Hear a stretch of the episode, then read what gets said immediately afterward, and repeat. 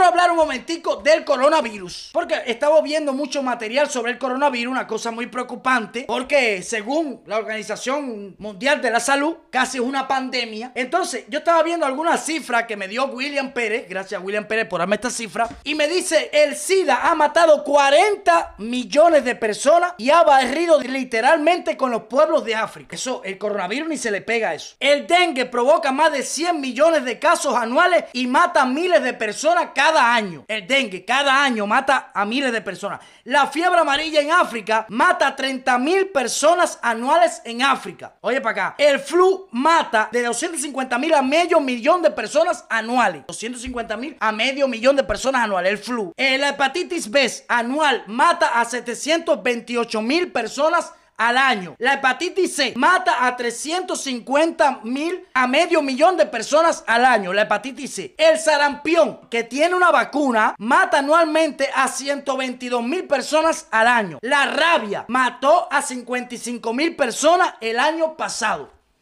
El coronavirus todavía no le llega. Y aparte, te voy a decir una cosa a ti. Todas las personas están preocupadas por el coronavirus. Escuchen para acá. Listen to me del Everybody People de Lucas Lee. Cuando yo oiga el primer caso de un cubano que haya vivido en Cuba muerto, es que me preocupa. Porque el coronavirus es un virus que lo hemos tenido todas las personas porque es un catarro, una mierda esa que anda por ahí. Pero este eh, tiene una mutación que todavía no le ha hallado la vacuna y te da una pila más de enfermedad. Pero es lo que te voy a decir, cuando el coronavirus mate un cubano que Dios no lo quiera, yo es que me empiezo a preocupar. Porque por lo menos yo viví 27 años en Cuba. Me metí a fangueros, me metí a posetas, hasta de oxidación. Por allá por Buenaventura había una poseta que es de descargar la mierda de toda Buenaventura. Hasta ahí me metí yo a pescar gigotea. Me metí a ríos, me bañé en aguaceros, me metí en todos los, en todos los campos del municipio ese de Calito García, que hay todo tipo de polvo, todo tipo de enfermedades. Me caí en mierda vaca, me arrastré en mierda de caballo. Cuando yo me entere que un cubano como como yo que vivió en Cuba tenga que lo esté matando un coronavirus que yo me preocupo porque no hay no hay ser humano en este mundo que tenga más anticuerpos que un cubano. Y eso te lo digo de corazón. No hay ser humano en este mundo que tenga más anticuerpos que un cubano. Y que me desmientan ustedes. Nunca en la vida lo vas a hallar. En Cuba desde que usted nace mira no hay higiene. Cuando tu mamá te pare los médicos te cogen te cortan con una tijera que posiblemente está oxidada. Te tiran para una sábana que la han usado en ese día 70 mil veces. Te metes en un cuarto donde está tu mamá contigo ahí que tiene aire acondicionado. Entra aire por donde quiera, se llovina, pasa lo que sea. E, eso, eso pasa en Cuba. Después que te saquen de ahí, mira, recién nacido, aguanta polvo, porque en Cuba hay una cantidad de polvo del carajo. Eh, te bañan con agua que a veces la tibian y a veces te la no te tiran al pozo, no sé ni cómo. La leche. Te dan leche de vaca que le han echado agua, le han echado cloro, le han echado agua con cloro. Y te dice, bueno, arriba, la leche llegó. Venga para allá. De ahí cuando tú empiezas a crecer, a caminar, te meten para el fanguero. Cuando eh, llueve te, te, bañas en el aguacero. Oye, el cubano tiene todos los anticuerpos de este mundo. Yo, ¿tú crees que un virus de mierda, coronavirus, COP19, te va a hacer daño a un cubano? Es muy difícil. No te digo un cubano que haya nacido aquí. Que quizás que el cubano que haya nacido aquí tenga todas las condiciones, tenga toda la higiene, tenga todas las cosas. Pero nosotros, como nacimos en un país pobre, con una dictadura que no le importa el pueblo, y que vivimos salvajes, no vivimos, sobrevivimos. Así que ya saben, nosotros los cubanos que vivimos en Cuba con todas esas condiciones de tercer mundo, no, de quinto mundo, es muy difícil que a nosotros nos dé un coronavirus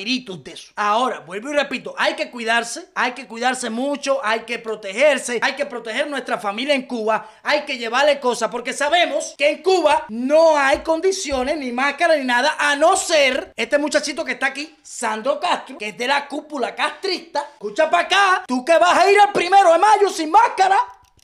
Este sí tiene. Ahí está una máscara muy buena. Se ve que esta máscara tiene condiciones. No una máscara esa de tela que te están dando en los aeropuertos. No. Esta máscara tiene condiciones. Sando Castro, ya ustedes saben, de la cúpula castrista, un niño millonario en Cuba que puede hacer lo que le salga de sus timbales amarillos, tiene una máscara de condiciones. Y yo estuve informándome. Yo dije, bueno, quizás esta máscara estoy equivocado y no vale nada. A lo mejor no vale nada. Cualquier cubano puede obtener una máscara de esta. O tú puedes llevárselo como sea, no sé, cualquier cosa. Bueno, estuve buscando en internet y la máscara, la máscara de Sandro es esta que está aquí. Cuesta 29.45 eh, pesos brasileños. Eso traducido, traducido en dólares, viene siendo 6 dólares. Así que ya sabes, cubano, Sandro Castro, eh, de esa cúpula del niño ricachón de, de la familia Castro, Puede ser una máscara que vale 6 dólares. 6 dólares traducido en dinero cubano, ¿cuánto es? ¿Viene siendo 130 pesos? No sé, ¿cuánto es? Póngame en los comentarios cuánto viene siendo. Bueno, más o menos, 100, bueno, ponle 180 pesos cubanos. Vale la mascarita que trae Sanditro Castro. Yo me pregunto si la familia, la persona en Cuba, los cubanos de a pie, puede usar este tipo de máscara como la usa Sandro Castro. Sandro Castro, que estoy seguro que al primero de mayo no va a ir. Este tipo no va al primero de mayo. No, él no va a ir al primero de mayo aguantar sol. ¿Sabes por qué no va el primero de mayo? Porque Sandro Castro no es un cordero, no es un perro como trata la dictadura a su pueblo. No, Sandro Castro es un niño querido. A esos lugares no vas. ¿Quién va a ir al primero de mayo? Tú, tú sin máscara, sin tapaboca y sin nada. A ratificar, decirle la dictadura, sí estoy contigo para pasar más hambre. Oye, como le estoy diciendo, primero de mayo, otra vez empecé a caer en el tema. Tú vas a ir al primero de mayo a decirle, oye, estoy contigo, Díaz Canel,